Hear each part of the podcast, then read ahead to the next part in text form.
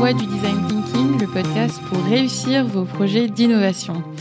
Dans ce podcast, j'interviewe des sociologues, des anthropologues, des designers, des facilitateurs, des entrepreneurs et des créatifs, tous experts en innovation, pour nous éclairer sur les stratégies, les pratiques, les techniques et les conseils que vous pourrez mettre en pratique.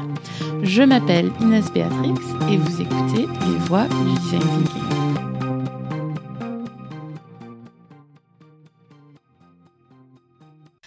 Aujourd'hui, j'ai eu le grand plaisir d'interviewer Camille Kramer-Courbario, euh, qui, euh, comme on peut l'entendre à son nom, est franco-américaine. Après avoir obtenu un master en tant que designer industriel à Strat École de Design et un master en management stratégique de Grenoble School of Management, Camille réconcilie sa double passion pour le développement et le design thinking en fondant dans un premier temps concret et Let's Go à Dakar au Sénégal avant de cofonder Yux qui s'écrit Y-U-X qui est la première agence francophone africaine d'expérience utilisateur et c'est une agence qu'elle a fondée avec Daniel Loco et Yann Lebeu.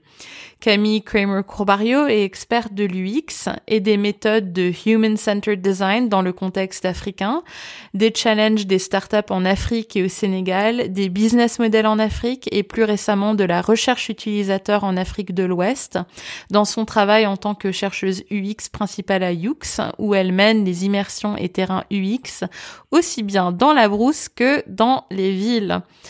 Dans cet épisode, nous parlerons de plein de choses. Nous parlerons euh, de qui sont ses clients et les questions qu'elle aime poser à ses clients pour mieux cerner leurs besoins les particularités et les challenges de concevoir des applications pour le marché sénégalais, le travail que son équipe a récemment fait en Zambie pour améliorer l'expérience utilisateur d'une application mettant en relation les agriculteurs et les acheteurs en utilisant une approche de Human-Centered Design, les grandes innovations africaines qui ont révolutionné la vie des gens, les startups en Afrique et les difficultés fréquentes auxquelles les entrepreneurs doivent faire face alternatifs assez extraordinaires et surprenants de WhatsApp sur le continent africain, l'ambition que Yux a de former des Sénégalais au design, ses exercices de workshop préférés et son icebreaker préféré, la valeur qui lui tient le plus à cœur et beaucoup de bons livres qu'elle nous recommande de lire sur l'innovation en Afrique, mais pas que,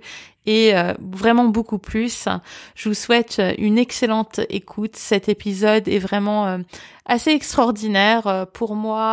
C'était un véritable voyage et je pense que vous serez convaincus, comme moi, que le design thinking, les méthodes de human-centered design vraiment prennent tout leur sens dans le contexte africain. Donc, très bonne écoute.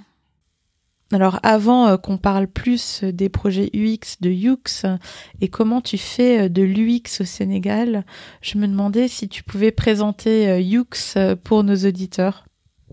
Dans les grandes lignes, ce que vous faites. Donc Yux, on est une agence de, UX très axée sur le digital quand même, parce qu'il y a quand même peu d'industrie encore au Sénégal.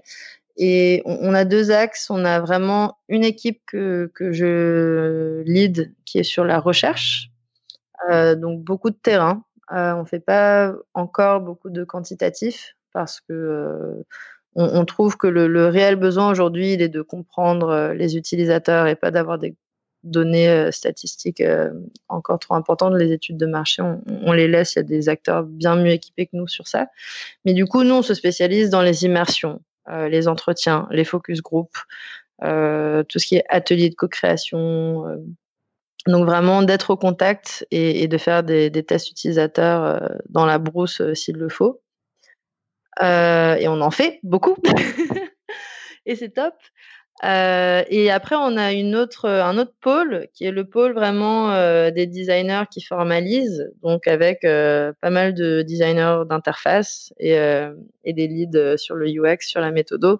Et eux, ils auront plus tendance, voilà, à, travailler sur des améliorations ou des créations de produits digitaux, donc des plateformes, des applications, des sites. Euh, et, et, et, quand on peut et quand le client est, est assez mature, on fait l'ensemble de la chaîne avec le client, donc de la recherche jusqu'à la livraison euh, d'écrans finaux et l'intégration. Et euh, parfois, on a des clients qui viennent vers nous parce qu'ils veulent plutôt des écrans. C'est leur besoin immédiat pour eux. Ils savent que leur app est pas jolie. Voilà, c'est ce qu'ils vont dire. Ils veulent qu'on fasse du joli. Et des fois, on est obligé de, de, commencer par ça. Mais bien sûr, quand on fait des écrans, après, on est capable de leur expliquer que pour vraiment bien faire, c'est plus que juste des écrans. C'est tous les parcours, toutes les fonctionnalités. Que pour ça, il faut plus de recherche. Donc parfois, on commence avec des écrans avec un client et ensuite, pour le rassurer. Voilà. Non, mais c'est le produit d'entrée, hein, les, les, écrans, ça il faut le savoir. C'est le, le besoin aujourd'hui que, que, que, eux pensent qu'ils ont. Euh, parce qu'il y a beaucoup de développeurs et les développeurs bah, n'aiment pas forcément euh, avoir à réfléchir aux écrans. Mais en fait, euh, quand, quand tu dis écran, c'est tout de suite l'application mobile. Ouais, tout de suite l'application. Tout de suite l'application, ok. Et quand tu parles d'immersion de terrain, ça dure combien de temps en moyenne hein, une immersion UX une immersion UX, euh, en général, on va faire deux jours d'immersion, donc de, se balader. On va faire deux jours d'entretien. Donc, combien de temps ça dure? Vraiment, bon, nous, nous, dans notre idéal, on peut faire une vingtaine d'entretiens souvent. Donc ça, ça, on va, on va les faire en deux jours avec quatre designers, deux équipes. Et puis, euh, on voudra rajouter souvent deux jours pour euh, euh, se balader, donc vraiment être dans une immersion. Mais participative, c'est très difficile, en tout cas au Sénégal, de faire une immersion sans interagir avec les gens parce que tu, ne peux pas en fait. Il faut vraiment se présenter, poser des questions, participer, sinon les gens seront pas à l'aise et se révéleront pas. Et, et puis, euh, on fait toujours euh, des focus group. Et d'ailleurs, euh, il y, a, une chose qui est assez intéressante au Sénégal, c'est que finalement, sur certaines populations, un entretien individuel, c'est quasiment impossible. Tu peux le programmer, mais il va se transformer en focus group parce que par la force des choses et par le contexte, euh, si tu t'assois avec une personne, il y en a trois autres qui vont venir et qui vont écouter et qui vont interagir et qui vont t'interrompre. Donc euh, même sur ça, et, c'est un sujet sur lequel on, est en train d'écrire en ce moment, on espère pouvoir publier bientôt un petit article, euh, c'est que la manière même dont tu vas faire des immersions, des entretiens et des focus group en Afrique, elle est peut-être un petit peu différente de ce qu'on pourrait faire ailleurs. Donc pour en savoir plus sur Yux, qui sont vos grands clients et quels sont les secteurs que vous abordez le plus? On travaille essentiellement avec euh, des opérateurs de téléphonie, des ONG internationales et des startups euh, locales. Donc les secteurs qu'on aborde le plus sont ceux de la finance, de la santé, de l'agriculture beaucoup. Euh, c'est vraiment un sujet qui, qui, est très important sur le continent de manière générale et, euh, et plus récemment euh, de l'éducation aussi. C'est des projets euh, qu'on avait un peu moins au début, mais aujourd'hui on commence à avoir une, une verticale sur l'éducation. Et quelles sont les questions que tu aimes poser à tes clients pour peut-être bien justement bien cerner leurs besoins euh, ou avoir une idée de leur niveau de connaissance du design thinking? Ce qu'on aime beaucoup leur poser, bah, c'est pourquoi, pourquoi ce projet ou pourquoi cette étude? Pourquoi vous en avez besoin? Parce qu'ils ont parfois du mal à nous expliquer leurs objectifs.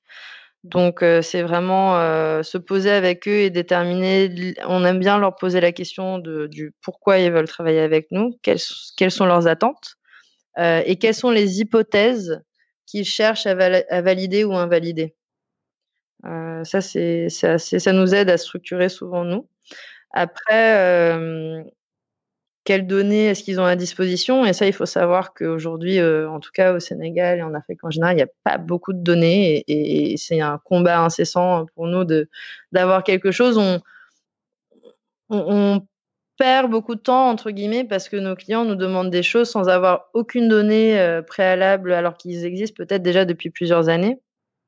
Et du coup, euh, pour nous-mêmes bien travailler, parfois on est obligé d'avoir toute une phase de recherche qui sert qui nous sert plus nous à comprendre euh, parce que le client est incapable de nous l'expliquer parce qu'il n'a pas les données, il peut avoir un site web mais il va pas faire euh, ses analytics avec par exemple. Donc on, ils ont du mal parfois à être euh, à cibler un problème. Ils vont venir vers nous avec des questions très larges et c'est notre travail, c'est de d'avoir une espèce de maïotique pour identifier la problématique réelle à laquelle ils essayent de s'attaquer. Et sinon, ma question préférée, c'est est-ce que vous avez déjà un produit existant? Parce que s'ils ont déjà une app ou s'ils ont déjà quelque chose, bah, je sais que je pourrais faire des user testing et, euh, et là tout de suite, euh, c'est un soulagement parce que c'est plus simple de faire évoluer quelque chose euh, peut-être d'existant que de voilà quand ils ont une problématique très très large. Hum, est-ce que tu peux nous parler d'un projet euh, au Sénégal que Yux a fait que tu as trouvé particulièrement intéressant, euh, prometteur? Oui, alors il y en a plusieurs. On a travaillé avec une start-up locale qui s'appelle Firefly et qui pose des écrans dans les bus et qui, en plus de poser des écrans dans les bus, du coup, en même temps, met des bornes euh, de Wi-Fi. Donc, en fait, ils sont en train de permettre, et il faut savoir qu'il y, a un embouteillage quand même qui, est assez euh, embêtant à Dakar, euh, surtout le matin pour les gens qui viennent des banlieues. On peut mettre plus de deux heures à arriver à son lieu de travail, donc les, les, transports en commun sont, très importants.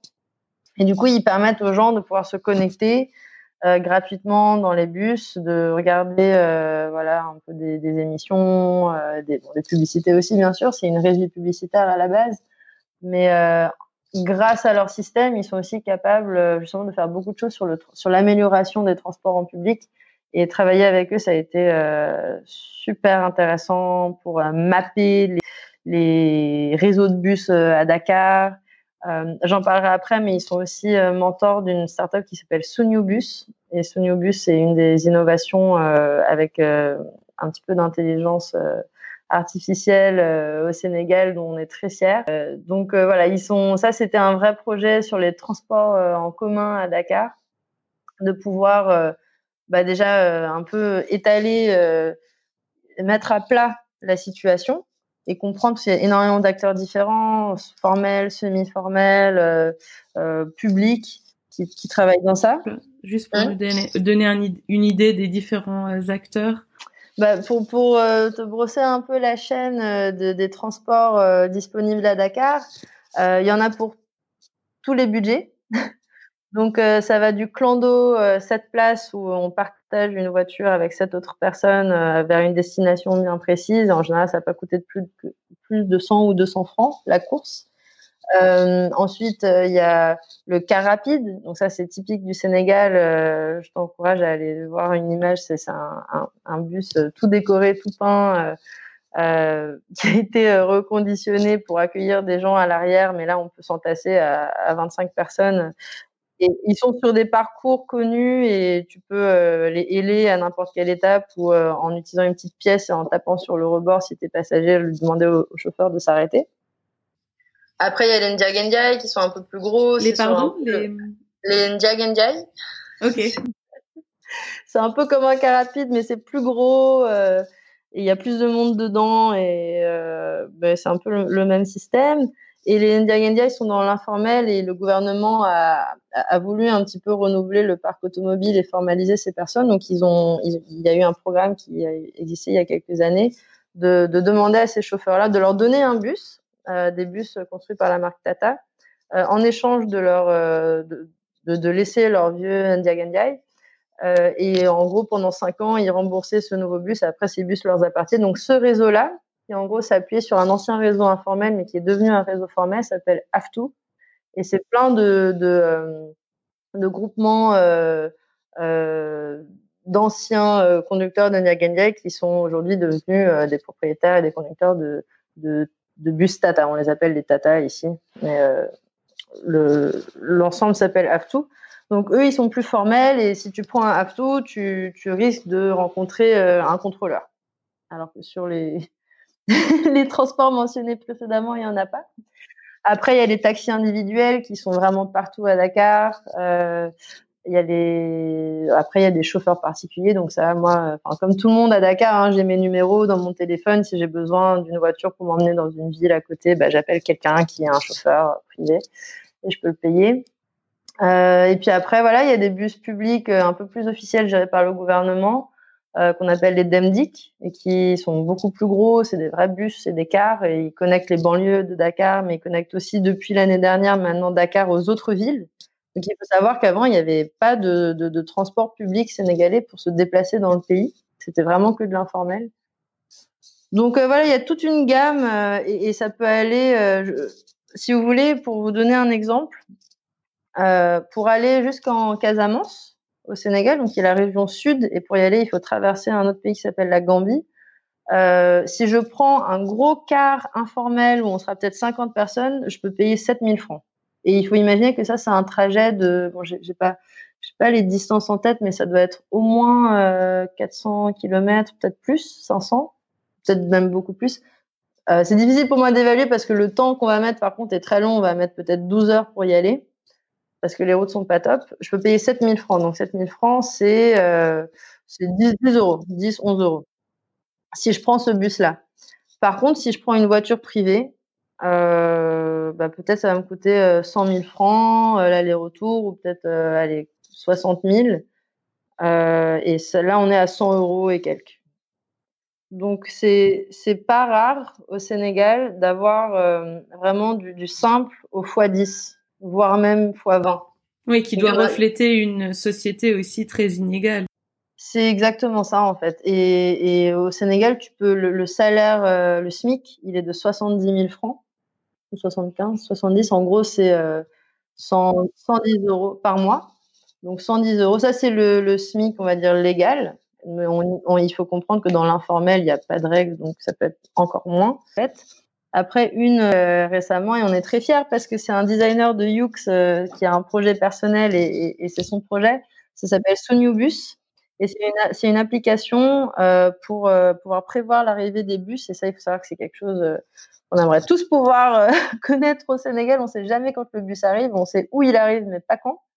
Et en fait, c'est une application où les utilisateurs se connectent quand ils sont dans le bus. Euh, et du coup, en fonction de, de, leur position, en fait, ça me permet de faire, euh, grâce à, à, des calculs euh, et, aux données, de faire un peu de, de prédiction sur les trajets et les horaires. Donc ça s'appelle Sunubus et aujourd'hui on est on est très fiers parce qu'ils ont été primés. C'est la seule start-up africaine à être encore en lice dans le, le, concours international de Atos sur les innovations euh, de chatbot et d'intelligence artificielle. Donc, il euh, y, a, y, a, je pense qu'il y a 15 pays et le seul pays africain, c'est le Sénégal. Donc, yes. on est très fiers. Là, c'est un designer de Yux en plus, donc ça, c'est Et un cool. designer de Yux, donc on est particulièrement content. Alors, est-ce que tu pourrais nous parler du travail que Yux a récemment fait en Zambie en partenariat avec le World Food Programme, Amarante Consult et UNCDF, donc UN Capital Development Fund, pour améliorer l'expérience utilisateur d'une application mettant en relation les agriculteurs et les acheteurs en utilisant une approche de, donc de human-centered design? Oui, alors ce projet-là a été euh, absolument génial. C'était vraiment un super projet. Euh, donc il s'est déroulé en Zambie. La Zambie, c'est un pays euh, anglophone. Et l'objectif était de euh, faire un, bilan UX d'une application qui avait été lancée un an auparavant et qui connecte des agriculteurs, des euh, small holder farmers, donc vraiment les agriculteurs les plus petits qui soient, avec des acheteurs. Et, comme euh, c'est dans une zone encore euh, très rurale, la euh, digital literacy, donc la capacité des gens à utiliser leur téléphone, est, quand même limitée. Donc, ce qu'il faut comprendre, en fait, en Afrique, c'est qu'il y a tout le monde quasiment un, téléphone mobile. Avec quelques réserves, on a remarqué que dans certains pays, euh, il y a un, taux de pénétration qui est moins important, mais la plupart des gens quand même ont un téléphone. Parfois même euh, de plus en plus smartphones. Au Sénégal, par exemple, aujourd'hui, on a 34% de pénétration de smartphones, c'est énorme. Euh, mais ils l'utilisent pas forcément à, à, toutes ses capacités. Donc euh, l'application, aujourd'hui, comme euh, beaucoup d'agriculteurs ne savent pas utiliser cette application, le système et euh, l'innovation qu'ils ont apporté, c'est qu'en fait, il y a des ambassadeurs de l'application qui, eux, ont l'app et qui collectent auprès des autres agriculteurs et ils rentrent l'information dans l'application. Et ensuite, il y a des acheteurs qui, euh, parce que les acheteurs, il faut comprendre que pour faire 20 km euh, sur de la piste euh, en zone rurale en Zambie, bah, il faut vouloir vraiment aller chercher euh, ton maïs pour y aller. Avec un, il faut imaginer que c'est des camions de 5 tonnes, 10 tonnes, qui doivent faire 20 km, peut-être 40 km de piste. Euh, ils veulent savoir qu'ils vont remplir leur camion avant d'y aller. Mmh, D'accord. Donc c'est vraiment des informations sur les quantités, Exactement. Et, le problème, c'est ça, c'est que pour les agriculteurs qui, eux, produisent peut-être 10 sacs, 20 sacs, 30 sacs, euh, avant, ils devaient se débrouiller seuls en fait pour faire le transport de ces sacs vers des centres de collecte et c'est très difficile. Ils n'ont pas forcément de moto, donc euh, chaque chaque sac va avoir un coût pour eux de transport qui finalement est très élevé. Euh, donc ils ont du mal à, à, vendre en fait leur production. Et, du coup, l'objectif c'est de, les aider à s'agréger via les ambassadeurs qui les connaissent. Donc, je vous parlais tout à l'heure de, points focaux. On, retrouve ça, voilà, on a retrouvé ça en Zambie. Il y a des personnes comme ça en qui la communauté a confiance euh, et qui agrègent, euh, qui font tout le, le, entre guillemets reporting de qui a donné combien de sacs, etc. Il faut faire attention à la qualité, il faut faire attention à plein de choses. Euh, et qui postent ça dans l'application. Et après, des acheteurs euh, régionaux, eux, vont voir, ah bah tiens, là, il y a euh, 30 tonnes euh, dans ce village-là, ça, ça vaut le coup pour moi de déplacer mon camion. Donc c'était une espèce de marketplace, mais très très ciblée. Et il y avait énormément de problèmes. L'application existait depuis un an. Il y avait beaucoup de transactions, enfin pas mal de transactions qui étaient dessus. Mais il faut savoir que les ambassadeurs étaient formés pendant une semaine pour savoir l'utiliser. Donc c'était pas du tout euh, user friendly et pour euh, onboarder de nouveaux ambassadeurs, c'est très compliqué. Il fallait que UNCDF fasse des formations d'une semaine, donc c'est toute une organisation. Euh, du côté des acheteurs aussi, euh, il fallait aussi faire de la formation, donc c'était pas encore accessible justement au plus grand nombre. On ne pouvait pas rendre cette application vraiment publique, si tu veux. Les options quand on rentrait sur la page d'accueil, dès la page d'accueil, il y avait des soucis. Oui, est-ce que tu peux nous parler justement de ces soucis-là? En tout cas, de ce que j'ai compris, il y a une grande population d'analphabètes. Donc, euh, comment prendre ça en compte aussi dans le design de l'application? Oui, tout à fait. Donc, euh, en fait, ce qu'il faut savoir, c'est qu'on parle d'analphabètes. En réalité, souvent, les gens savent euh, décrypter. Ils sont pas à l'aise pour la lecture d'un texte, d'un paragraphe mais euh, ils, sont capables de euh, et en Zambie on été super étonnés mais euh, ils lisaient très bien. Donc il n'y avait pas ce problème là au Sénégal c'est un peu plus compliqué.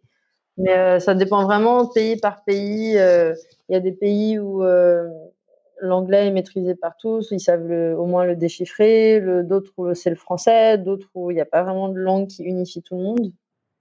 Mais en Zambie en tout cas dans la région où on était ils savaient tout à fait lire l'anglais pour la plupart. Et au moins un call to action simple. Mais ils maîtrisent pas forcément euh, tous les mots de la langue. Et, surtout, ce qu'on a réalisé, c'est qu'il y a beaucoup de mots euh, du jargon un peu digital. Typiquement, euh, le mot login, si tu l'as jamais rencontré avant, tu sais pas ce que ça veut dire. Et si tu n'as jamais utilisé une application avant, bah tu sais même pas forcément qu'il faut créer un compte ou te connecter. Donc des choses toutes simples comme ça, et on a fait un énorme travail en Zambie sur le wording, justement, pour euh, déjà identifier les mots qui posaient problème, et parfois ils sont pas ceux auxquels on s'attend. Par exemple, il y avait un souci euh, dans cette application. À un moment, on demandait euh, d'uploader sa photo, et il y avait deux options. On pouvait prendre une photo directement avec, ou on pouvait aller le chercher dans sa bibliothèque du téléphone. Donc en anglais, c'était library. Et euh, library, ils savent ce que c'est une library, mais ils savent ce que c'est une library classique en fait, où il y a des livres. du coup, ils comprennent pas euh, pourquoi on leur demande euh, d'aller voir dans le library pour la photo, parce que ce terme-là, ils l'associent pas au digital. Donc il y avait des mots comme ça, comme login, comme library, comme caption. Il fallait mettre un, un, titre à une photo, caption, ils savent pas ce que c'est.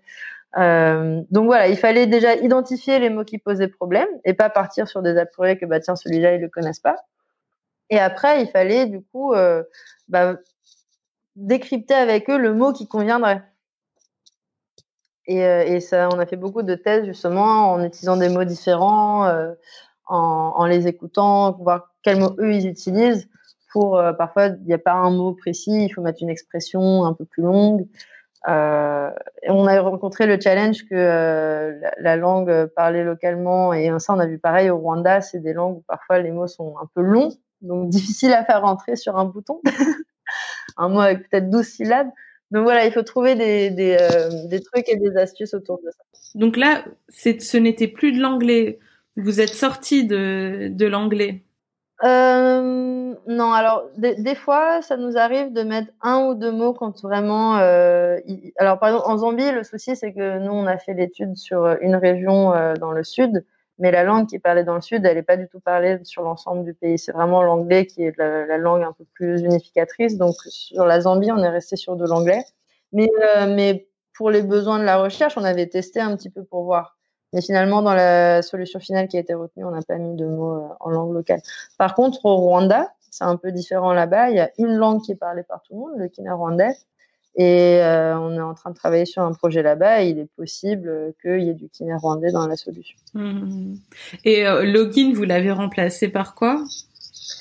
Alors, on a complètement, en fait, le, gros souci qu'il y avait avec cette application, c'était qu'il y avait deux parcours. Un pour euh, une personne qui était déjà connectée et un pour quelqu'un qui n'a jamais, euh, euh, jamais encore accédé à l'application et qui doit créer un compte. Et on avait beau chercher, on a eu du mal à trouver une solution qui leur permettait de comprendre selon leur cas de figure. Et du coup, on a contourné le problème en ne laissant qu'une seule option sur euh, la page d'accueil qui est juste de rentrer son numéro de téléphone, parce que ça, ils savent très bien le faire, ils comprennent très bien. Et en fonction du numéro, l'application reconnaît automatiquement si tu as déjà créé un compte. Et du coup, euh, tu envoies aux prochaines étapes d'un parcours de quelqu'un qui a déjà créé un compte. Ou si c'est un nouveau numéro, et à ce moment-là, tu renvoies automatiquement vers un parcours de création de compte. Donc, il n'y a plus de choix, en fait, à faire par l'utilisateur. C'est l'application qui reconnaît euh, tout de suite. Génial. Ouais on a été obligé de. Ouais. non mais c'est super, vraiment. De trouver cette petite entourloupe. Et, et finalement, je pense que c'est peut-être ça euh, qui est super intéressant à faire en Afrique, c'est qu'il y a des challenges nouveaux, des challenges auxquels on s'attend pas, euh, et, et, qui nous forcent en fait à réfléchir différemment. Et je pense que si on design, euh, si on arrive à designer une application pour des agriculteurs informels au fin fond de la Zambie, cette application, elle pourrait être utilisée par tout le monde. Yep, et même d'ailleurs euh, dans les pays dits développés, il y a plusieurs générations de gens euh, plus âgés qui ont du mal à adopter le digital et c'est sûr que si on simplifiait un peu les applications, euh, les systèmes de login, etc., on pourrait tous en bénéficier. Alors là, on va changer un peu de cap et parler d'innovation en Afrique. Quand je pense à l'Afrique et à l'innovation, je pense à deux grandes innovations, M-Pesa et M-Copa, et je me demandais s'il y avait d'autres grandes innovations africaines dont tu pouvais nous parler. Mais avant de te laisser répondre à cette question, je voulais parler un petit peu de M-Pesa et de M-Copa pour euh, nos auditeurs. Donc, M-Pesa donc est une application qui a complètement disrupté le système bancaire en permettant aux personnes du jour au lendemain de pouvoir payer via leur portable avec l'application M-Pesa. Donc de la même manière qu'on achète du crédit pour son téléphone, on peut acheter du crédit pour son wallet électronique, donc son portefeuille en anglais wallet, juste pour donner un peu plus d'infos euh, donc euh, sur M-Pesa. Ça a été lancé en 2007 par les opérateurs téléphoniques Vodacom et Safaricom au Kenya et en Tanzanie. Et pour la petite histoire, UX, cette innovation, donc de la part de ces deux opérateurs téléphoniques, est partie de l'observation qu'ils avaient faite que les gens troquaient leurs minutes de téléphone, donc leur crédit de téléphone, pour des petits services comme une course en voiture. Et c'est ce qui leur a donné euh, l'idée de créer M-Pesa, donc qui a permis euh, aux personnes donc de payer, euh, transférer de l'argent à quelqu'un d'autre, payer ses factures d'électricité via leur mobile.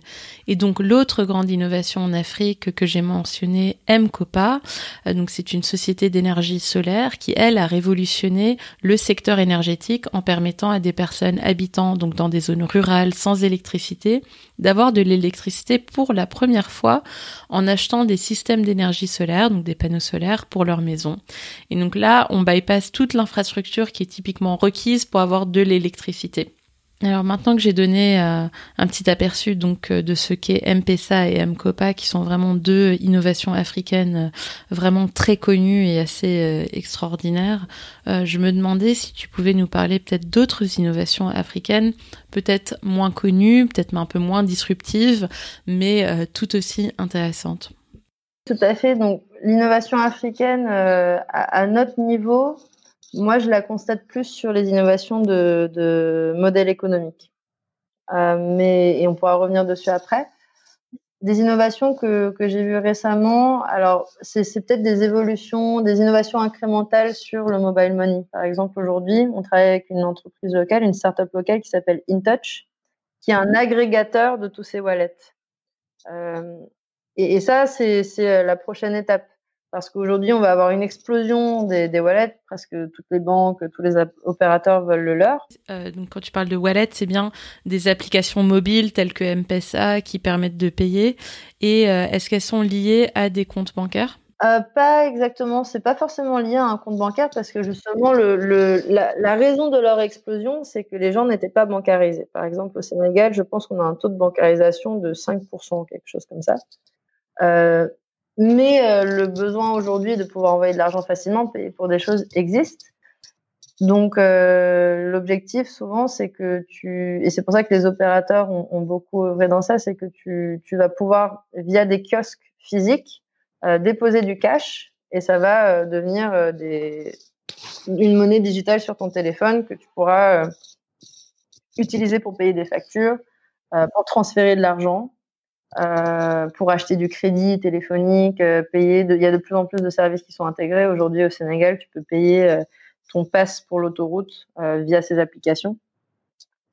Donc, il y a, pas mal de choses. Mais aujourd'hui, justement, comme il y a une explosion de ces wallets, une société comme InTouch va les agréger et ils vont permettre aux personnes qui proposent ces services, donc c'est plutôt une application B2B, de d'agréger l'ensemble de ces différents services. Donc, euh, par exemple, au Sénégal, on va avoir du Orange Money, on va avoir euh, du Tigo Cash, on va avoir euh, d'autres types de wallets et d'autres services qui proposent un peu ça.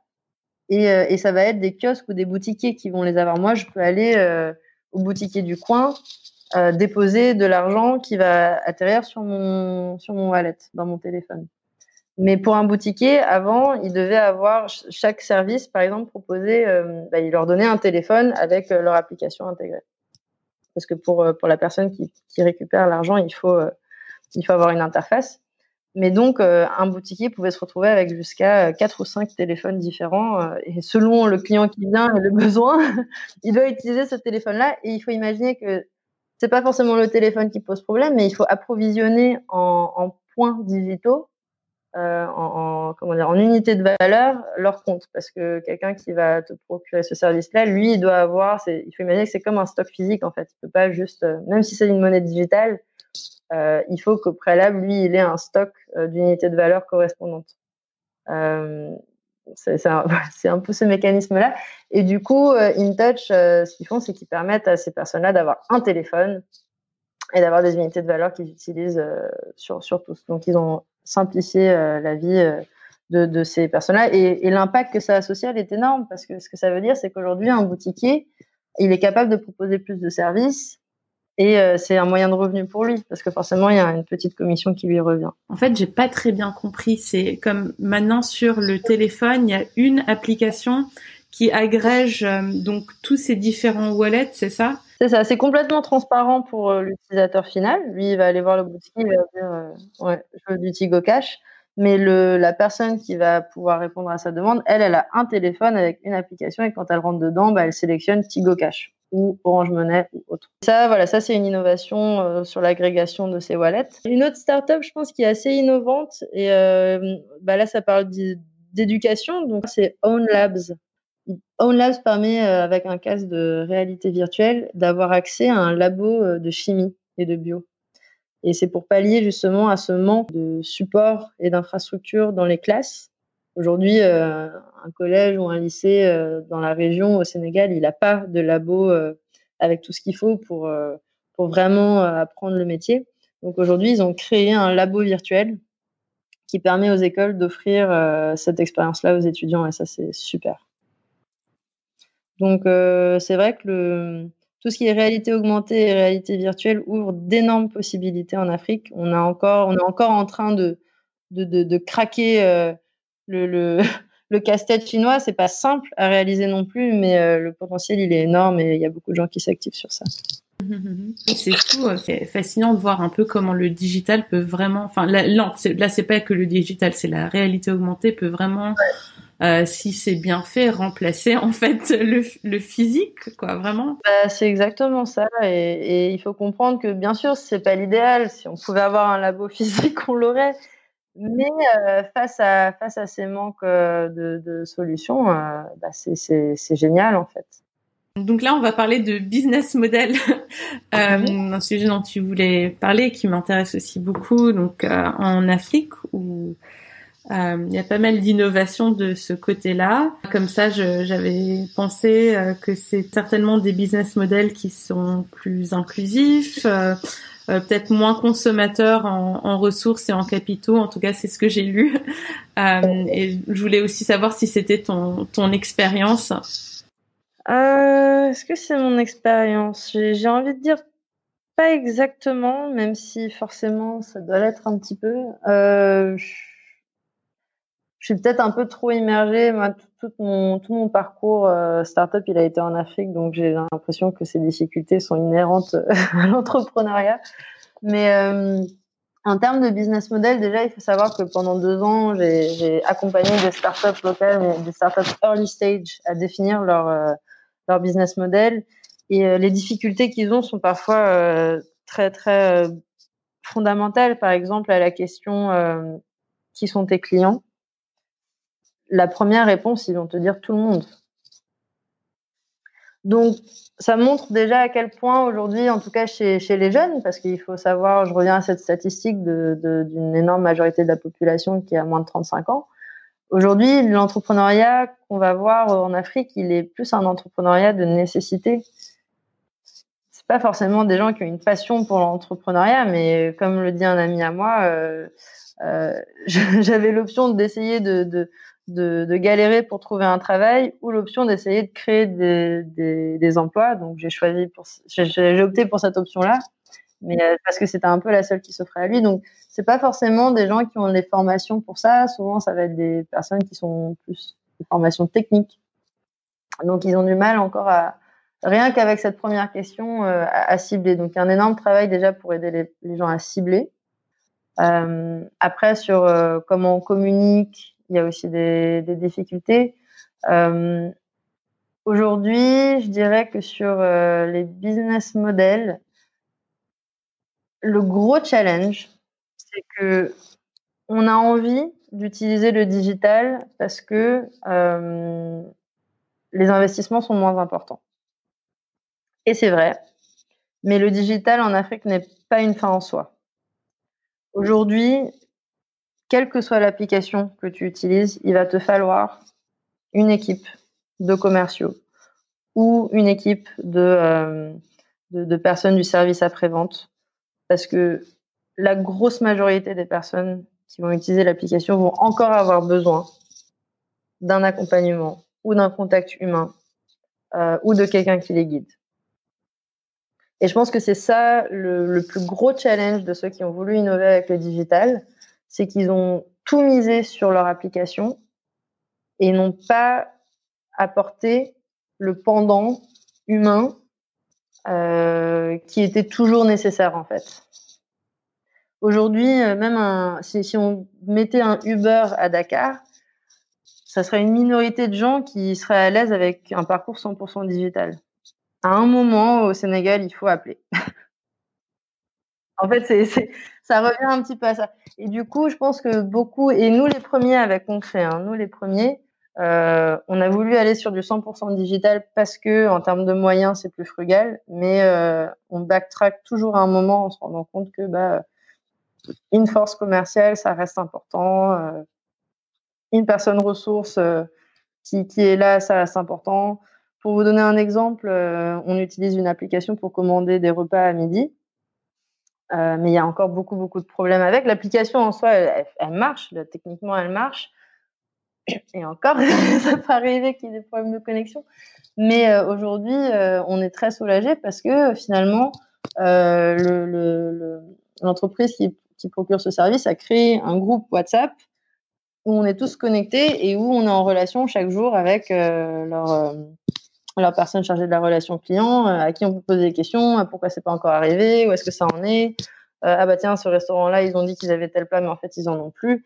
Donc, il y a toujours encore un peu ce, ce, doublon, presque. Euh, mais on est dans cette phase encore où la transition nécessite euh, un peu de redondance. En termes de business model, donc quand je pense à un business model, c'est aussi euh, une façon de comment dire de rendre son entreprise enfin rentable en gros. donc d'où vient l'argent À quel moment Est-ce qu'on fait payer Combien Bah ça c'est ouais, ça c'est le ça, ça une autre grosse question, c'est que souvent voilà quand on arrive à la à, à la case revenue streams Euh, souvent, euh, en tout cas chez les jeunes entrepreneurs, les, ils ont du mal à sortir d'un cadre. De... Souvent, en fait, comme c'est des jeunes, ils vont imaginer que leur client c'est euh, le grand public. Ils, ils, ont tout le temps souvent une, un positionnement B2C. Ça, c'est un peu tout le monde aussi. Enfin, en France, c'est pareil. Super. bah, ça me pas plus que ça. En tout cas, ici, c'est beaucoup ça. Alors que c'est souvent beaucoup plus simple pour une startup de commencer avec une cible B2B, en fait. Donc, euh, et les modèles de revenue stream sont pas les mêmes. Euh, ils vont souvent penser bah, vente au détail euh, d'un service, d'un produit, alors que voilà, on doit leur ouvrir un peu euh, des perspectives sur des abonnements, euh, des licences, des contrats cadres, le B2B. Donc, le, leur permettre un petit peu de voir d'autres d'autres modèles. Et ça, c'est quelque chose voilà qui qui est pas évident au départ euh, à imaginer. Après, parfois aussi, un, problème, je pense, c'est que les entrepreneurs locaux vont, vont euh, lire sur euh, des projets aux États-Unis ou ailleurs, ils vont regarder ces prix-là, ils vont essayer d'appliquer ces grilles de prix à, leurs produits et on en est encore pas encore là aujourd'hui. Et, du coup, parfois, il faut un peu réajuster aussi en fonction de, la demande. Mais c'est pour ça que le, les startups sur le B2B souvent fonctionnent un peu mieux au départ. Et ensuite, on va se tourner vers le B2C dans un deuxième temps, une fois qu'on a un peu mieux rodé son système, ses process, euh, sa RH, et qu'on est capable de s'attaquer à, cette cible-là qui est d'autant plus difficile. Oui, parce qu'en fait, le B2B est plus facile parce que déjà les clients euh, qu'on a en face de nous ont plus d'argent. C'est ça. Et euh, c'est plus ciblé, quoi. En fait, c'est ça. Et voilà, ils sont moins nombreux, donc on arrive à développer. Il faut savoir que le relationnel reste très important. Donc euh, développer une relation euh, euh, quasiment intime avec euh, une clientèle B2C, c'est presque impossible. Il y a trop de personnes. Alors qu'une relation soignée sur le long terme avec un, client B2B, là, c'est déjà un peu plus possible. Donc, euh, le, le, gros challenge, je pense, sur nos marchés, mais c'est sûrement partout pareil, hein, c'est d'avoir euh, des revenus un peu réguliers. Donc, avec le B2B, souvent, les besoins sont plus réguliers, sont plus sur le long terme. On peut soigner la relation. Ils ont de l'argent, normalement, euh, même si le recouvrement est parfois compliqué. Donc euh, le, le, B2B reste plus Mais après, je parle peut-être parce que c'est mon expérience. Euh, D'autres ont, peut-être euh, autre chose à, partager. Mais quand on garde à l'esprit que le relationnel et la confiance sont peut-être parmi les deux premiers moteurs de, business sur le continent, on se rend compte à quel point se cibler et se positionner euh, de manière très précise peut rester important. D'ailleurs, tu m'aides à faire une bonne transition à cette question. Donc, quand tu designes un produit pour la population sénégalaise, quelles sont les choses auxquelles tu dois faire attention qui sont particulières à ce marché? J'ai envie de dire, euh, je, vais m'axer un peu sur nos deux, deux, pôles au sein de Yux, le pôle recherche, après le pôle plus UI. Euh, sur, sur le pôle UI, c'est un peu plus simple. Hein. C'est qu'un produit, il faut imaginer qu'ici, un produit digital, l'accès à Internet est instable. Euh, la connexion euh, est souvent faible avec des débits euh, compliqués, donc il faut vraiment designer léger. Et, aussi, il faut prendre en compte qu'il y a beaucoup de personnes encore, comme leur niveau de digitalisation reste débutant, euh, ils savent utiliser une application, mais parce que on leur a montré une fois ou deux et ils ont appris presque par cœur le parcours. Donc même si l'application est nulle et moche, ils savent l'utiliser parce que ils ont appris par cœur un parcours. Euh, nous, un challenge qu'on rencontre quand on redesign ces apps, c'est que on va faire une app qui finalement est, est mieux, mais on va jeter les utilisateurs dans un, une angoisse profonde s'ils ouvrent l'application et qu'elle ressemble plus à ce qu'ils connaissent, parce que tout de suite ils vont se dire euh, qu'ils savent pas l'utiliser. Même si en fait elle est mieux, mais ils vont rentrer dans une angoisse qui va les empêcher de voir qu'en fait, euh, bah, en fait ils y arrivent. Donc euh, il faut, faut, vraiment réfléchir à ce que l'évolution d'un produit ne soit pas trop radicale et vraiment imaginer des périodes de déploiement incrémentales quand on est face à une population grand public qui, a priori, dans cette population, il y en a qui savent pas très bien lire ou qui ont appris par cœur. Et, et, voilà, donc il faut pouvoir rassurer. Euh, et, en tenant en compte que les gens maîtrisent moins bien les normes entre guillemets du digital. C'est-à-dire que euh, le burger menu, euh, il y a beaucoup de gens qui savent pas qu'il faut qu'on peut cliquer dessus et que c'est un menu.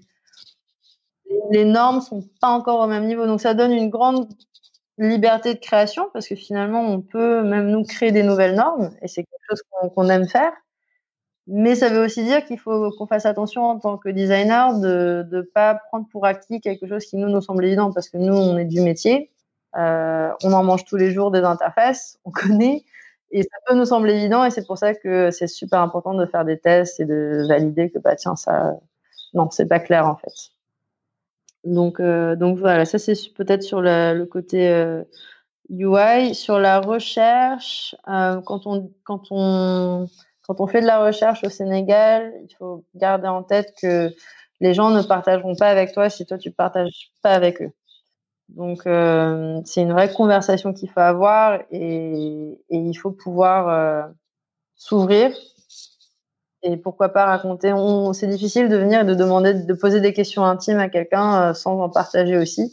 Donc il faut être ouvert à l'idée que euh, euh, je vais te raconter ma vie pour que tu puisses aussi me raconter la tienne. Et, ça, j'imagine, enfin, ça me semblerait naturel maintenant que j'ai cette expérience ici de le faire, quel que soit le pays où je me trouve. Mais en tout cas, ici, c'est nécessaire. Voilà. Et, et, je pense qu'un dernier point qui est important, c'est que beaucoup de personnes vont avoir des, des normes ou des codes euh, auxquels ils vont s'identifier. Et s'ils ne retrouvent pas ces normes ou ces codes, d'office, ils vont se dire ça, c'est pas pour moi. Euh, que ça soit euh, la langue qui est utilisée ou euh, l'identité graphique, euh, visuelle, ou même rien que le, le produit lui-même. Parfois, ils vont dire non, ça, c'est pas pour moi. Et, et, ça, il faut pouvoir avoir cette rassurance un petit peu. Donc, c'est pour ça que je pense que le, la recherche qualitative, elle est super importante avant de se lancer sur des produits inno innovants pour voir un peu bah, quelle est la, la, la, la perméabilité euh, ou l'imperméabilité de, de, notre cible euh, par rapport à ce produit. Est-ce qu'il va falloir vraiment faire beaucoup de rassurance ou est-ce qu'au contraire, bah tiens, il y a déjà eu, euh, ils utilisent déjà des wallets et ils sont à l'aise avec. Alors une question sur les usages alternatifs. Souvent on entend parler d'histoires un peu extraordinaires. Je me rappelle que j'avais interviewé Naviraju et il m'avait raconté comment une entreprise vendant des machines à laver dans des zones rurales en Chine s'était aperçu que leurs clients utilisaient euh, ces machines à laver pour laver leurs pommes de terre au lieu de s'offusquer, euh, euh, de se dire ah bah tiens ces ces utilisateurs savent vraiment pas utiliser une une machine à laver proprement. Ils se sont dit bah tiens voilà une opportunité pour créer une machine à laver qui peut à la fois laver les vêtements et les pommes de terre. Donc je me demandais si tu n'avais pas euh, des exemples un peu comme ça euh, ou d'usages alternatifs que tu avais pu observer euh, au Sénégal. Je pense euh, la, la, première qui me vient à l'esprit m'étonne moins aujourd'hui parce que c'est tellement euh, partout, mais c'est l'utilisation de WhatsApp. Et ça, WhatsApp, il faut savoir que c'est juste omniprésent sur le continent beaucoup plus, je pense, que, Messenger, qui, en fait est plus lourd. Je pense qu'en France, on s'en rend pas compte, mais euh, aujourd'hui, moi, euh, dans 95% des cas où Messenger euh, n'arrive pas à se connecter ou n'arrive pas à envoyer les messages, WhatsApp y arrive. Je sais pas quel, quels algorithmes ils utilisent, mais c'est bien mieux adapté au contexte africain. Et aujourd'hui, WhatsApp, c'est une plateforme pour faire tout. Donc, il faut savoir que en Mauritanie, des bergers illettrés vendent leurs moutons sur WhatsApp parce que WhatsApp a des fonctionnalités complètement adaptées euh, au public local. C'est-à-dire qu'on peut laisser des messages vocaux. Donc même si je sais pas écrire, je peux laisser un message vocal. Je peux écouter un message vocal. Je peux prendre des photos. Donc euh, typiquement, ce berger mauritanien, il va prendre son mouton en photo et laisser un message vocal indiquant euh, le poids de la bête et son prix dans un groupe. Et puis ensuite, il va attendre voilà les réponses de différentes personnes et il pourra les contacter. Donc ça fonctionne. On, connaît les numéros de téléphone. Donc aujourd'hui, on est capable d'appeler. Aujourd'hui, avoir cette possibilité d'appeler les gens reste fondamental. On peut partager des photos, des vidéos et on peut laisser des messages vocaux.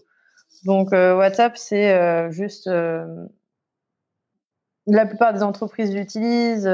si j'envoie quelqu'un acheter quelque chose, bah, il va m'envoyer une photo de ce dont de ceux qu'il a devant les yeux pour me confirmer avec moi que c'est bien ce que je veux. Voilà, c'est omniprésent. Et euh, c'est vrai que c'était surprenant euh, au départ. Maintenant, on s'y est un peu plus habitué. Sinon, euh, je pense que plus que des usages alternatifs, c'est peut-être des motivations alternatives.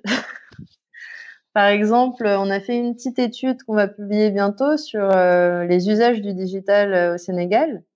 Et une chose qui nous surprenait beaucoup, c'était des sites très chargés, avec beaucoup de pubs dessus, euh, beaucoup d'informations partout. Et on se demandait, mais ça peut pas plaire aux gens, ça quand même, c'est pas possible, c'est trop lourd, on, on s'y retrouve pas.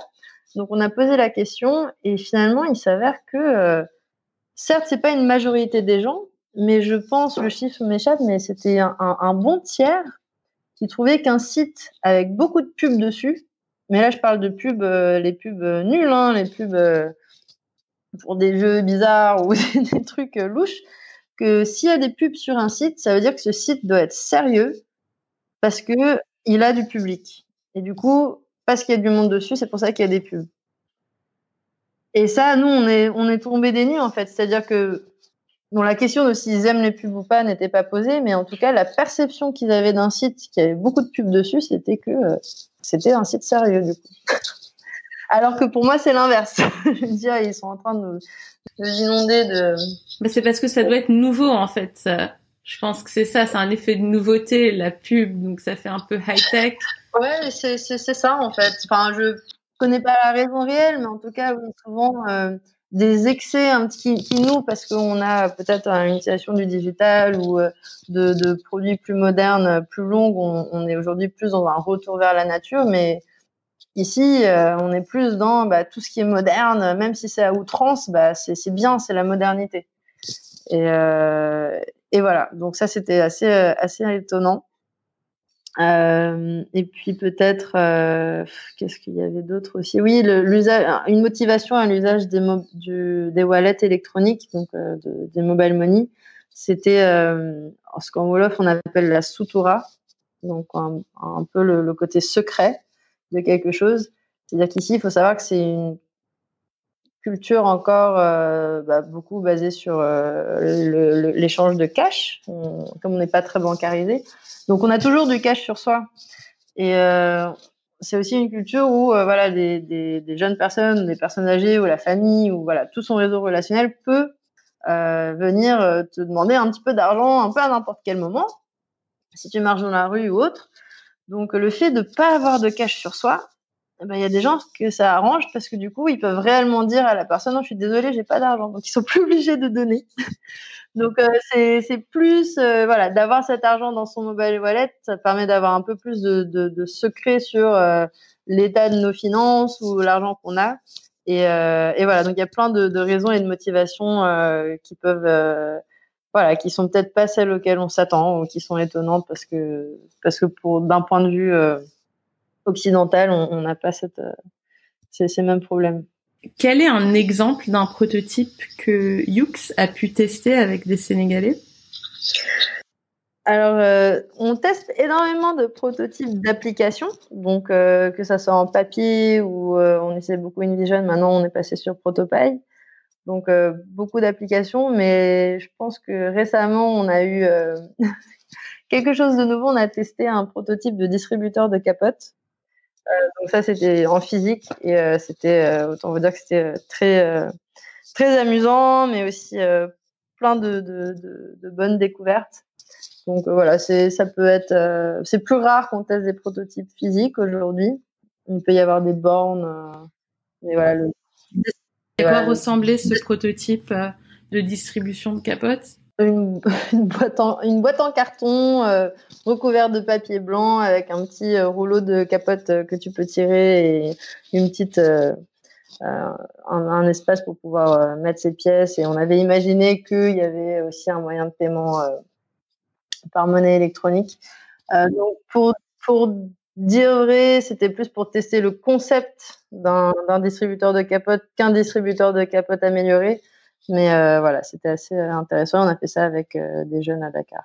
Et juste par curiosité, ça, ça a attiré pas mal d'attention. Enfin, c'est les ah jeunes étaient ah étaient intéressés. Ah oui. Ah ouais, non, ils ont aimé parce qu'aujourd'hui, euh, acheter des capotes, c'est je pense un peu partout dans le monde pour les jeunes, c'est toujours un moment un peu, un peu compliqué, mais d'autant plus ici où la pression de la communauté et, et le regard euh, de tout le monde. Euh, et, là, c'est très difficile de faire quelque chose discrètement euh, dans son quartier. Donc, euh, il, proposait, c'était les lieux pour, pour, mettre ces distributeurs qui étaient intéressants et il proposait dans, dans des bars ou dans les toilettes des restaurants ou dans des lieux un peu discrets où il pourrait acheter sans avoir à, à interfacer avec une personne. Ouais, subir le regard des approbateurs. Exactement. ok. Alors comme c'est le début de l'année, euh, quels sont les objectifs de Yux pour cette année 2019 Des gros objectifs de Yux en 2019 et euh, ça va se lancer euh, la fin janvier, c'est on lance une académie. Donc un, un, programme de formation. Pour commencer, c'est un programme de trois mois qui, qui va, dont l'objectif est de former en fait des designers euh, parce que euh, nous-mêmes, un de nos plus gros problèmes, c'est le recrutement de, personnes qualifiées, mais c'est aussi le problème de nos clients. Donc aujourd'hui, euh, on est dans la phase de recruter les, les étudiants de la première cohorte. Et le, l'objectif de la première cohorte, ça va être vraiment de former des designers d'interface pour commencer. Mais on veut que ces jeunes, une fois qu'ils sortent, puissent vraiment être employables. Donc il faut leur donner des, en trois mois, il faut bien se centrer sur quelque chose. L'objectif de la cohorte suivante, ça sera de faire un focus plus sur la recherche. Euh, et on a vraiment euh, la vocation à, monter un programme de formation euh, aussi humble soit-il, mais qui puisse apporter au continent un petit peu des, des, designers voilà, qui ont la même vision que nous, qui ont un niveau de professionnalisation qui ferait pas honte euh, s'ils devaient intégrer des entreprises même à l'étranger. Donc euh, voilà, ça c'est, euh, je pense, notre plus gros projet pour 2019, c'est le lancement de, de, la Yux Academy. Proche donc la fin de l'interview, je me demandais si tu pouvais partager avec nous un exercice de workshop que tu aimes bien donner. Lors des workshops, ce qu'on aime bien faire. Alors récemment, on a eu la chance d'avoir Sarah Diakite Kaba qui nous a donné une masterclass. Donc ça, c'était vraiment génial et elle a partagé un outil avec nous qu'on oui, bon, juste pour dire, enfin expliquer à, à, à, tout le monde, enfin qui elle est. Donc elle est. C'est la directrice de l'innovation et euh, de tout ce qui est produit interactif euh, sur les tableaux de bord des voitures chez PS. Voilà. Et elle est euh, vraiment top. on ne pourra jamais assez la remercier d'être venue jusqu'à Dakar pour pour faire cette masterclass. Et elle a partagé quelques outils avec nous, dont un qui nous a immédiatement plu parce qu'il nous aide à, à cadrer les projets avec les clients c'est le is, is not. Euh, donc, par rapport à un projet ou un produit, de faire cet exercice, euh, de définir avec le client, bah, what is your product? Qu'est-ce que c'est? Mais surtout, qu'est-ce que ça n'est pas? Et euh, les discussions et les débats qui en résultent sont souvent très, très riches. Donc, ça, c'est un outil qu'on a commencé à utiliser récemment, mais qu'on adore. Mhm. Et, quel est le format euh, un peu pour entrer un peu dans le détail C'est t'as une une feuille en face de toi ou c'est juste quelque chose que tu oui, oui, on fait, on utilise sur un paperboard euh, en général et on distribue des post-it. Euh, et puis il y a une colonne is, une colonne is not.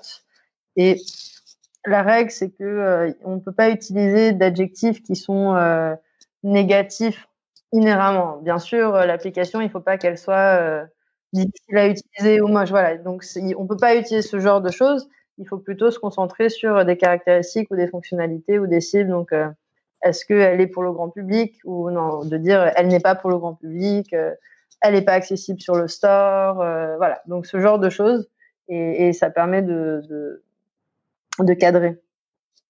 C'est vraiment un bon outil, en tout cas dans notre contexte où parfois ce genre de questions n'a pas encore été bien creusé par le client. Et est-ce qu'il y a un effet miroir entre le is et le is not? Un, peu comme euh, un peu comme dans un, un canevas de proposition de valeur, euh, il peut y avoir un effet miroir, mais c'est important de se poser la question des deux points de vue parce qu'il y a des choses qui ne vont être que dans le is et d'autres qui vont être que dans le is not. Un autre exercice qu'on aime beaucoup, euh, qui nous a été partagé justement par euh, le, le, diplômé de Strat quand il nous a rejoint, c'est un exercice avec des post-it où en fait, lors d'un brainstorm, euh, on va donner à chaque euh, participant au brainstorm, donc il faut pas être plus de 4-5 personnes parce que sinon ça devient un peu trop, euh, une fiche avec euh, des séries de 4 post-it. Et en fait, le, on va réfléchir pendant peut-être une minute à, quatre idées créatives sur la problématique donnée. Donc la personne va trouver quatre idées. Et après, cette fiche-là, la sienne, il va la passer à son voisin euh, de droite ou de gauche. Donc, toutes les fiches vont tourner. Du coup, tu te retrouves avec la fiche avec les quatre idées de ton voisin. Et il faut maintenant euh, incrémenter sur les idées de ton voisin. Et ensuite, ça tourne du coup quatre ou cinq fois selon le nombre de personnes. Et du coup, chaque idée que quelqu'un a proposée, bah, automatiquement, il y a euh, les, les, idées euh, que ça a générées chez les autres. Et ça, c'est un super outil pour générer rapidement euh, beaucoup, beaucoup d'idées. Et ça va vite. Et donc à chaque fois l'autre personne, donc si moi j'ai la comment dire la feuille de mon voisin pour itérer sur euh, ses idées, je vais reprendre une feuille et je vais refaire en fait. Euh... Non, en fait, il y a, bah, y a, imagine une colonne de quatre post-it et à côté une autre colonne de quatre post-it. Donc en général, on change la couleur des post-it pour que ça soit plus visuel et du coup, euh, bah il y a la colonne de mon voisin et sur la colonne suivante, je vais mettre mes idées euh, qui, qui, sont les itérations des siennes. Ok. Et est-ce que tu as un icebreaker que tu aimes utiliser en groupe Oui, un icebreaker, je ne saurais pas euh, dire comment il s'appelle, mais euh, un qui est, facile à utiliser et qui est très flexible, il peut s'adapter à un petit nombre de personnes, à un grand nombre de personnes. Euh, c'est celui où on va faire déplacer les gens dans la pièce en fonction de leur goût. Donc, euh, par exemple, euh, puis au Sénégal, il y a, beaucoup de, choses culturellement très ancrées. Euh, par exemple, le type de repas, euh, le type de, de, de boisson qu'on aime. Est-ce qu'on préfère être au village ou en ville Donc, c'est des choses qui vont tout de suite mettre les gens à l'aise et on va leur demander, par exemple, si vous préférez le café ou si vous préférez le thé. Euh, ceux qui préfèrent le thé à droite, ceux qui préfèrent le café à gauche et tout de suite. Donc, ça fait déplacer les gens. Donc, c'est un super exercice pour un peu euh, réveiller tout le monde. C'est rigolo. Mais ça donne beaucoup de flexibilité parce qu'après, on peut poser des questions liées au thème du workshop. Et ah oui, tu peux rajouter un peu des questions. Euh, voilà, d'accord. On, on, commence avec des questions euh, euh, faciles, entre guillemets, et après, on arrive un peu plus sur des questions. Bah voilà, si, le, si la problématique elle est liée à, à, une question de finance, bah on va dire bah, combien de personnes ont Orange Monnaie, et plus ils se déplacent, et ça permet tout de suite de voir dans la salle un peu. C'est un outil, moi je trouve, qui est génial parce qu'il fait bouger les gens. Euh, il permet d'introduire la problématique, il permet de commencer à cibler, à identifier au sein de notre groupe euh, les différentes personnes. Euh, il, voilà, il, a, il a plein d'avantages, il est flexible, donc je sais que celui-là, je peux toujours l'utiliser si, si j'ai besoin. Alors là, pour vraiment terminer les questions de conclusion, une, une statistique que tu trouves intéressante? Une statistique que je trouve intéressante. Bon, juste pour vous rappeler, hein, je pense, c'est que, en tout cas, au Sénégal, le taux de pénétration du mobile est de 117%. Donc euh, c'est énorme. Comment est-ce qu'on arrive à plus que 100 C'est ça ma question. Eh ben, on arrive à plus de 100 parce que ça ne veut pas forcément dire que tout le monde a un téléphone, mais ça veut dire que beaucoup de personnes en ont peut-être deux ou trois. Et notamment parce qu'ici, euh, il est euh, très commun d'avoir plusieurs puces. On a rarement des téléphones qui prennent une seule puce. Pourquoi? Parce que euh, la téléphonie aujourd'hui, elle est prépayée. Il y a beaucoup d'offres, donc je vais, acheter mon crédit au fur et à mesure que je le consomme. Et il y a beaucoup d'offres qui sont proposées. Donc, pour pouvoir bénéficier des offres de tout le monde et l'acheter à un plus bas prix, mon crédit, bah, j'ai plusieurs SIM pour en profiter. Donc, 117%, euh, c'est quand même énorme. Et par rapport à notre métier qui est quand même beaucoup axé sur des applications, on a aujourd'hui 34% de pénétration du smartphone. Donc, euh, et, et, ça va en croissant et avec une population très jeune, et c'est quand même majoritairement les jeunes qui savent utiliser les, les, les smartphones, bah, ça va juste aller en, en, en s'accroissant. Oui, et aussi une autre statistique que là, pour le coup, tu avais cité, c'était que plus de 60% euh, euh, des Sénégalais ont moins de 35 ans. Ouais, exact. Euh, un livre sur l'innovation en Afrique que tu recommandes? Euh, ça, c'était un peu la question piège parce qu'en fait, ça change tellement vite que mon problème, c'est que la plupart des livres que je lis euh, sont, rapidement bah, plus obsolètes en fait. Donc, j'ai quand même une petite liste de livres que je trouve bien. Spécifiquement sur l'innovation en Afrique, je citerai un livre de Dayo Olopade qui s'appelle The Bright Continent. Je ne sais pas s'il est traduit. Bright comme, euh, comme brillant. brillant, ouais. Je ne sais pas s'il est traduit en, en français. C'est Breaking Rules and Making Change in Modern Africa. Euh, donc ça, c'est vraiment bah, voilà sur le sujet. Sinon, il y a un livre de euh, de alors l'auteur, ouais, c'était Dayo Lopade. Sinon, il y a un livre de de l'ancien euh, directeur général de INP, donc qui était, euh, qui sont un, organisme de, de, microfinance et d'accompagnement. Jérémy Ashdenberg qui a écrit un livre euh, Entreprenante Afrique. Donc c'est plus un état de, des lieux de l'entrepreneuriat, mais on verra qu'il y a beaucoup de thèmes qu'ils abordent qu'on a abordés nous lors de notre entretien. Donc celui-là, il est, il est plutôt pas mal aussi. Je trouve il y a aussi un livre de Samir Abdelkrim sur euh, les, hubs digitaux euh, et entrepreneuriaux en Afrique. Il est pas mal. Et sinon, moi, personnellement, en termes de livres que je recommanderais, c'est euh, un livre qui s'appelle L'âge des transitions de Pascal Chabot. Donc là, on n'est pas sur l'Afrique euh, en particulier, mais plus sur un, état des lieux de, notre monde aujourd'hui et de, des transitions qu'on vit. Il estime qu'on est dans une période qu'il nomme l'âge des transitions. Et c'est un livre avec lequel je me sens vraiment en accord. Je le recommande à tout le monde. Euh, je pense qu'en tant que designer, on est partisan de la transition. et, c'est vraiment un livre qui est, euh, qui est top. Euh, publié chez Pouf, je sais pas comment on appelle, PIF. Vraiment, je le recommande. Il est, il est vraiment très très bien, en plus facile à lire. Et puis sinon, je pense que ça, pour tout euh, bon euh, designer qui veut s'intéresser à l'Afrique, il faut absolument lire les livres de Alex Osterwalder sur euh, Business Model Canva et Value Proposition Design. Ils sont très bons. Ouais, ça c'est vrai que c'est très très utile. Ouais. Euh, et une valeur qui te tient particulièrement à cœur? Une valeur qui me tient particulièrement à cœur, ça serait de, de l'idée, mais par l'exemple. C'est-à-dire que on peut pas s'attendre. C'est très challenging, c'est très demandant ce qu'on est en train de faire. Et, si on ne s'applique pas une rigueur à nous-mêmes, qu'on voudrait que les autres s'appliquent, eh ben, ça marche pas. Et je pense qu'un des moments les plus euh, émotionnels que j'ai vécu ces quatre dernières années, c'est quand, euh, lors d'un dîner euh, pendant le ramadan, donc un dîner de rupture du jeûne, il y a une jeune fille qui est venue me voir. On était chez des amis, elle avait invité plusieurs personnes et on commençait à discuter. Et puis elle a réalisé que j'avais travaillé chez Concret. Je dit ah Concret le, le, projet dans lequel je travaille actuellement, il est né parce qu'on a vu que euh, vous aviez réussi à lever des fonds sur une plateforme de crowdfunding. On pensait pas que c'était possible pour une startup africaine de le faire. Et aujourd'hui, on a, on a réussi à lever des sous et aujourd'hui, on existe. Et euh, c'est votre, votre exemple qui nous a inspiré. Et ça, ça m'a terrassé. Rien qu'en en parlant avec toi aujourd'hui, j'ai des frissons. Et, euh, et, voilà, si, si on s'applique pas euh, à nous-mêmes euh, ce qu'on voudrait que les autres fassent, en fait, ça, ça bougera pas. Et on a besoin d'exemples sur le continent, donc c'est super important. Donc l'idée par l'exemple, et puis la communication, bien sûr, parce que je pense que tout passe par là. Bah écoute, je pense que tu as inspiré pas mal de monde en tout cas aujourd'hui. euh, je pense que vraiment cette interview va intéresser beaucoup les gens qui écoutent ce podcast. Et en tout cas, moi, ça m'a vraiment intéressant. C'est très vrai ce que tu as dit que euh, le, le, design thinking, euh, le design l'UX prend tout son sens euh, en Afrique. Bah merci à toi. Hein.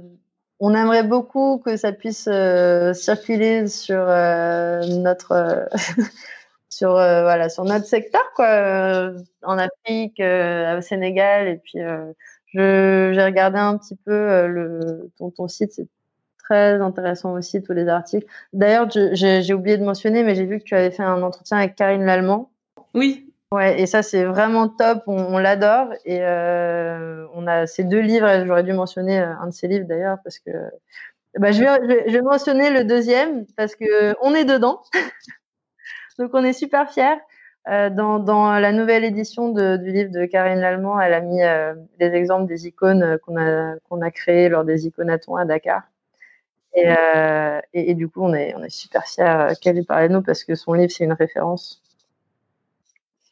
Donc, euh, ouais, on espère qu'il y a beaucoup de belles choses qui vont se faire et, et, que les gens se rendent compte que, voilà, sur ce continent, il y a encore beaucoup, beaucoup d'inconnus et si on n'adopte pas la méthode euh, itérative du design thinking ou du UX ou du human-centered design, quel que soit un peu l'église à laquelle euh, chacun s'identifie, on va encore retarder le développement pendant plus qu'il ne le faudrait. Bon, merci. Si vous avez aimé ce podcast et tout ce travail, souscrivez au podcast pour avoir accès aux nouveaux épisodes dès que je les publie et si vous êtes sur Apple Podcast, ça serait vraiment super si vous pouviez laisser un avis et si vous pouviez me donner le maximum d'étoiles pour que le podcast soit bien référencé, ça m'aiderait beaucoup. Pour en savoir plus sur le design thinking, rendez-vous sur mon blog lesvoixdudesignThinking.com. Vous pouvez me suivre sur Instagram à Les Thinking et sur Twitter. Là, c'est plus court, c'est Les Voix du DT. Ayez confiance en votre créativité, continuez à être curieux et à vouloir en apprendre plus parce que le monde a besoin de gens qui ont vos talents uniques pour innover. Merci beaucoup pour votre écoute et à très bientôt.